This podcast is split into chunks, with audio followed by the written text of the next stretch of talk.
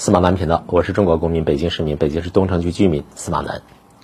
我一直啊有一个好奇，我想知道任正非先生他怎么看马云，怎么看阿里，怎么看蚂蚁，怎么看小蚂蚁爬呀爬啊，爬到很高的地方，临门一脚，上市受阻，以及接下来。阿里所遭遇的这一切，马云先生好长时间没有露面了。这件事儿，任正非先生会怎么看？呃，今天是一月二号，一月一号的时候呢，华为他自己有个新生社区，叫心脏的新新生社区，在这里边呢透露了一下，说任正非啊，最近关于阿里他有个说法，他说呀，华为不能采取和中国知名的互联网巨头阿里一样的道路。走不了这条路，任正非说，华为不可能简单采取阿里一样的这个道路，是因为华为没有那么多的钱，阿里有用不完的美国股市的钱，华为如何发展还要找出一条路来，而不是简单模仿。任正非这个老爷子是个，是一个非常有见识、有胸怀，包括语言表达力超强的这么一个人。他批评阿里了吗？没有。相反，他说阿里有钱，华为没有这么多钱。阿里的钱来自于美国股市，华为没有来自于美国股市的这么多的钱。他当然陈述的是事实。他说不能简单模仿阿里，而且说它是互联网知名的企业，我们只能走一条不同的路。没有批评，相反，只是说。涉于我们的情况，我们向人家学习，我们学不了。人家有钱，简单模仿不行。华为有个华为云，大家知道吧？华为云呢，任正非说它不是传统的硬件设备呀，没有领先优势啊。你开发这个产品，你销售这个产品，你需要华为的客户的商业模式做出改变，即从原来卖产品改为卖云服务。我们现在要做的事情是必须建构云服务能力，以及面向客户提供云服务的运营啊。老爷子话题一转，就说现在我们要干什么事儿？大家都都知道这个华为啊，华为现在手机的出货量持续下跌。呃，有人说到二零二一年，就今年的时候啊，可能会下跌到只占四成。华为的应用市场。啊，关于呃赢这个腾讯游戏的事儿啊，也也也是引发了一些冲突。任正非说了，说华为啊要在三个方面取得胜利，啊也不能轻率换人，说明在人事方面现在有一些争论，有些分歧。华为创始人任任正非先生强调说，华为应该全力以赴抓紧应用生态建设六个字，应用生态建设。没有应用，华为云就可能死掉。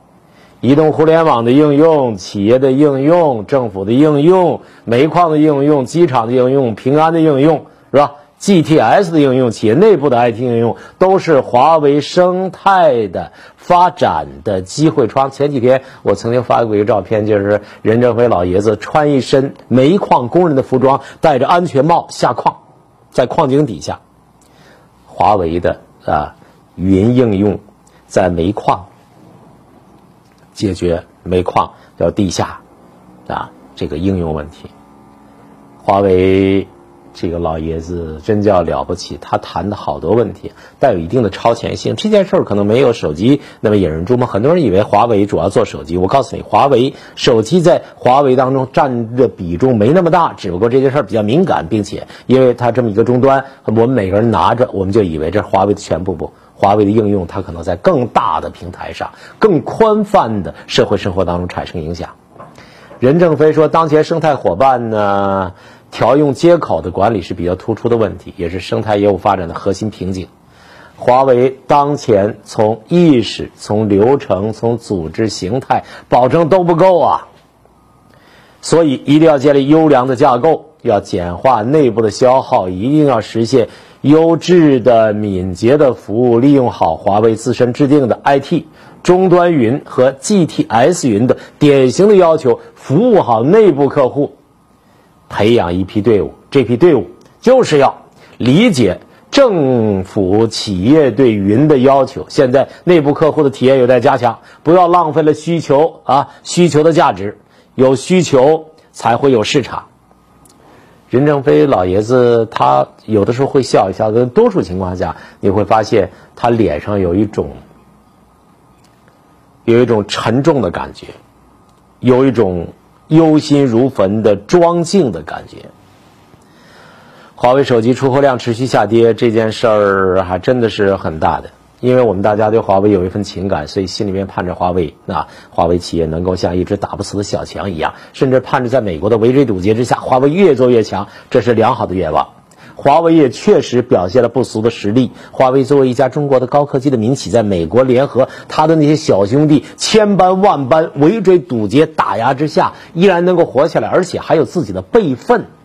现在依然生存没有问题，向五 G 的巅峰跃进，那的确是民族的骄傲。但是我们必须承认，二零二零年正式结束，在过去的一年当中，华为在业务上面临着相当严峻的挑战。说形势严峻，那是不为过的。有人说内部开会的时候，华为有一个啊负责人说到美国断货，现在难以为继，是。鼻子一酸，表情是那样的，大家能够理解。最近有个调研机构说了，说受到美国禁令的打击，二零二零年华为的智能手机的出货量下滑至一点六亿部，预计在二零一二零二一年手机出货量会跌到四成，现在一百，那时候就四十。香港有个报纸呢说，华为二零二零年智能手机的出货量，嗯，是一点六亿部。海外出货量呢？二零一九年呢是八千多部，下滑至三千多部，骤减一半以上，百分之五十七点五。到了二零二一年呢，在海外要跌破一万一千五百万部，一千五百万部，全年总出货量跌至四成，都会跌到呢啊六千四百万部。这个数字变动相当大，一半以上的市场被人家挤没了。你不得不让出去，因为你芯片不行啊。二零一九年下半年开始，华为推出海外版的新版手机，你这么谷歌不让你用了，你不能用了，对吧？美国进一步限制华为旗下海思自行研发的芯片，实施华为相关的手机组件的命令。华为在采购组件的过程当中陷入困境，而且自己自己没有办法克服。任正非此前曾经讲过，说如果呢，你说芯片这样的事情啊，我们有一个备份，我们当时是这么做了，那谁能想到美国人现在下的这个，美国人现在连一颗螺丝，连连一颗简单的产品啊，都不让用。那华为一家公司怎么可能像你把整个产业链所有的东西都自己造，这根本这不可能嘛，对吧？关键部件我自己生产了，但是其他的，它。禁令的范围那么广，没办法，为了求生存，像四脚蛇一样断尾以求生存。去年十一月，华为宣布旗下手机荣耀啊品牌荣耀断尾了。大家还记得我曾经讲过这期节目吗？任正非那个讲演非常感人呢。荣耀品牌独立之后，可以获得一些五 G 的呃手机零件的组装。能够在一定程度上满足中国市场的需求，它的几款如果能搭载谷歌旗下的 GMS 的应用服务，对海外市场的扩展也有一定的用处。但是大家知道，荣耀它是一个低端的手机，虽然华为的那出售荣耀可以维系一部分手机业务，但是人家三星啊，人家苹果呀，包括我们国内的小米等等，人家就等着你华为出事儿了，你出事儿了，你不跑了。你你站那儿不动了，你你进步的速度慢一点，但是别人的机会市场迅速被占领，对不对？任正非、华为遇到了前所未有的困难，但是他们还在前进。我现在用的是华为 Mate 三十，嗯，我不知道华为 Mate 四十现在出货量怎么样。啊，有没有必要更新 Mate 四十？我也不知道 Mate 四十之后，华为的智能手机什么时候再能推出新的机型来？嗯，这事情都不知道。有人问我这么一个问题，说任正非评价马云那么谨慎，那他们这两个人可不可以放一块比一比啊？任正非、马云有什么不同啊？我想了一下，这还真是个特别大的问题啊！你脑子是有个概念的，但是怎么表述呢？是另外一个问题。我只能说，华为靠技术创新，阿里呢靠模式创新。两者创新呢都有一定的难度，但两者呢可能创新难度不是一回事儿。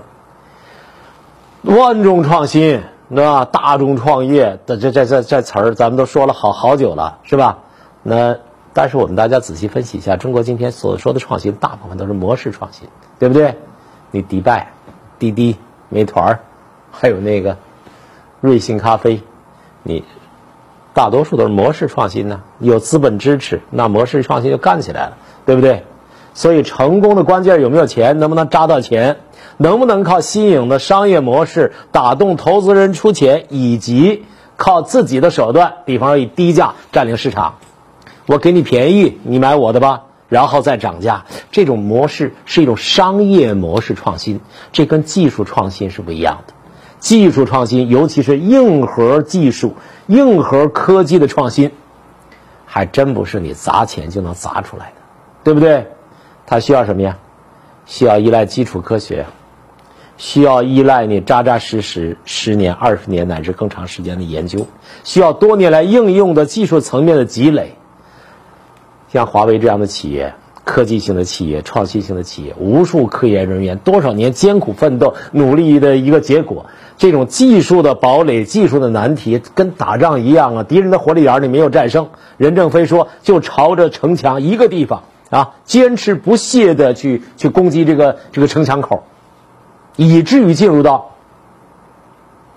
前面没人了，后边也没人了，进入到这样一种境地。这个比喻很恰当。那这个创新容易吗？首先，你得投入多少钱？华为的科研资金投入比例，那不是一般的企业能够比的，对不对？不付出巨大伤亡，甚至血流成河，拿不下来。我们现在很多人的模式创新呢，则是急功近利的、心浮气躁的、摇摇晃晃的、忽忽悠悠的啊，天天到处演讲。画画、写字儿、指挥交响乐，甚至每天呢比上海名媛还上海名媛。我爹有钱，我拿钱出来，我搞个模式，我砸钱，咱家不差钱，然后就完成了一个。于是人生就盯上，人生已经到达顶峰的感觉。哦哎呦，哎，他就模式创新了。你这种创新，你和华为的创新怎么能比呢？阿里的创新当然也没有我们说的这么低俗了啊，但是呢，至少在。通讯技术、现代五 G 技术的领域当中，国内没有一家，国外到目前为止也没有人能够和华为比肩。放眼世界，整个通信业，无论电商平台还是金融服务，阿里能做的事儿，京东、刘强东、东哥能不能做？东哥能做，对不对？那阿里能做的事儿，腾讯能不能做？百度能不能做？也能做呀。而且不见得做得差，可是华为能做的事儿，试问天下企业谁家能做？谁家能做到？谁家能进到这种地步？谁家能在美国为首的西方国家的这种合围打击之下能够生存下来？你说，阿里和华为有什么不一样？进而理解马云和任正非有什么不一样？马云创业不容易，那当然的了，对不对？我当年认识马云的时候，他那时候已经有一定的辉煌了，也是很艰难，对不对？可任正非不艰难吗？任正非在一个传达室那么一个地方，运东西都得自个儿往里扛，没钱有债，毫无本背景，三十多年民营企业发展成世界上最强大的，让美国坐立不安的这样一个高科技的企业。华为是什么样的一个地步？什么样的地位？什么样的影响？给我们民族的企业的发展，什么样的影响？我觉得没有必要再多说，对吧？但是中国有一个奇怪的事情，很多人看一个人呢，看一个事情成功不成功，他只有一个标准，就是挣钱多和少的标准。似乎挣钱多那就厉害，那是啊。任正非也承认马云挣钱多，说阿里他在美国股市上有很多钱，因为钱多，所以就。叫钱催的啊，那气就不打一处来。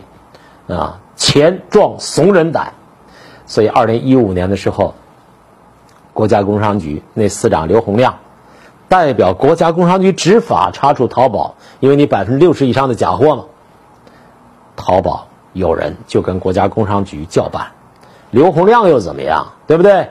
你知道不知道？我们的老板是中国首富，我们的老板是中国首富。好家伙，啊，果然。首富就来了，首富就找越过刘洪亮，直接找工商总局局长找张某吃饭，讲了一通话，都是副总理的口吻，哼，工商局就撤了，白皮书就撤了，然后呢，就就就这事就拉倒吧，人家太厉害，对不对？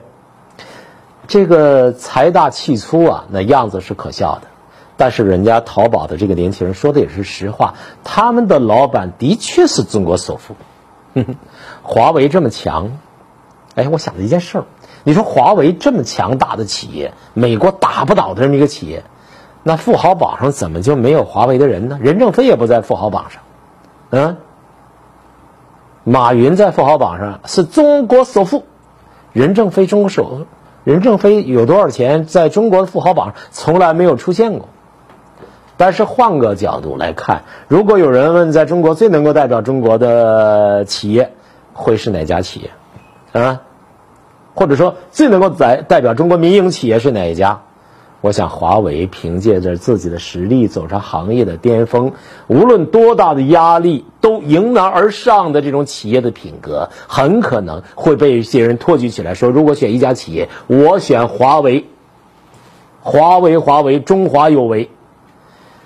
华为在美国打压之前发展的非常之好呀，势如破竹啊。迅速，它原来不在不做手机嘛，迅速超越超越苹果，成了全球第二大手机品牌。五 G 领域那更是订单数量这么大，那也是关关难过关关过啊！通讯公司当中居于首位，芯片领域打破垄断，海思芯片备胎计划让世界为之震惊，对不对？这家企业的核心核心人物啊，任正非先生的智慧、远见、魄力。那都是我们所知道的，我们眼前能看到的人，没法比的。过去我们的老口号叫做“工业习大庆，农业习大战”，还有一句叫“全国学人民解放军”。对不起啊，看这个节目的年轻人，你一定要理解老头说老头的话，这些都是我们年轻的时候耳熟能详的话。但是我说一句新话怎么样？企业家要学任正非，成立不成立？啊，这个话题可能要说很长，我就不说了啊。说到这儿，有人好奇，华为这么强，中国的富豪榜怎么就没有任正非呢？华为这个企业老大，华为既然你挣那么多钱，任正非他怎么就没进富豪榜呢？解释这事儿很简单，首先，华为这个模式跟其他的模式不一样，其他公司呢都是股权啊换算成固作为固定资产，占据了比较大的比比重，华为它不是这样，它不上市啊，它没有。他股份是分到员工手上的，华为占的比重很小很小，所以任正非的身价当然就没有马云那样的大佬高。值得一提的是呢，华为里边很多高管，人家分红，百万富翁、千万富翁很可能是所有的企业当中最多的，甚至说中国的企业当中，百万富翁、千万富翁最多的那就是任正非的这个企业。其次呢，任正非，我想他个人对于上富豪榜没这个追求，有一些很高很高的荣誉，任正非都推掉了。嗯，这还真是淡泊名利。任正非为中国企业奋斗，和一些天才的人士在一起研究科技，为做人类做点事情。我相信这个老爷子已经有了这样的境界。嗯，嗯。马云呢也做得不错了。如果马云呢后来更谨慎一点，会更好。如果现在马云改掉自己的一些浮夸的、不谨慎的这样一些呃缺点，对别人学会一些必要的尊重，我想马云呢依然是一匹好马。在我看来，天下呢只分两种人，一种是有钱的人和没钱的人。有钱的人里边呢也分两种人，一种是承认喜欢钱的，一种是不承认喜欢钱的。不承认喜欢钱的人里边也分两种人，一种是确实不喜欢钱的，还有一种假装不喜欢钱。这个分类对不对？大家批评。阿里现在实行的是合伙人制啊，可是阿里的合伙人很少，也就是说公司只有很少的人享有阿里的股权，年底可以分红。外边一个复杂的、相互套欠的啊，外国资本占据大头的这样一种复杂的股权关系。但是在华为里面，相当大的比重的资深的员工都有这个公司的虚拟股权，因为它没上市，所以我们只能叫虚拟股权。到了年底，华为的。相当大比重的员工都可以拿到公司的分红，所以公司的分红怎么样？我认识若干个华为资深的员工，他们我探问都失败了，他们不告诉我。不过根据我的观察，我认为他们挣的钱一定不少。那华为的制度就导致呢，员工对公司的态度啊不一样啊。我在公司有股权啊，我是主人公啊，我是主人公，所以我就有干劲儿啊。我的干劲儿建立在实际利益的基础之上。列宁说：“任何政党、任何个人离开了利益就要出丑。别以为你能一忽悠别人就九九六，别以为你能一忽悠别人就拿出命来豁出命来干活。工人阶级的主人公的责任感、参与作为合伙人存在的那样一种啊合作者和仅仅作为打工仔存在的人，他的积极性是不一样的，状态都是不一样。我不是说阿里的员工不努力。”但是阿里的员工，如果你没有股份和分红权的话，那你，你有当当家做主人的感觉吗？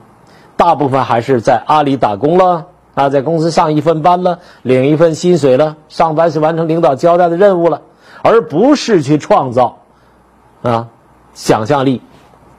每天没出成绩的情况之下，没法考核成绩的情况下，我还是孜孜不倦的研究现在华为所遇到的问题。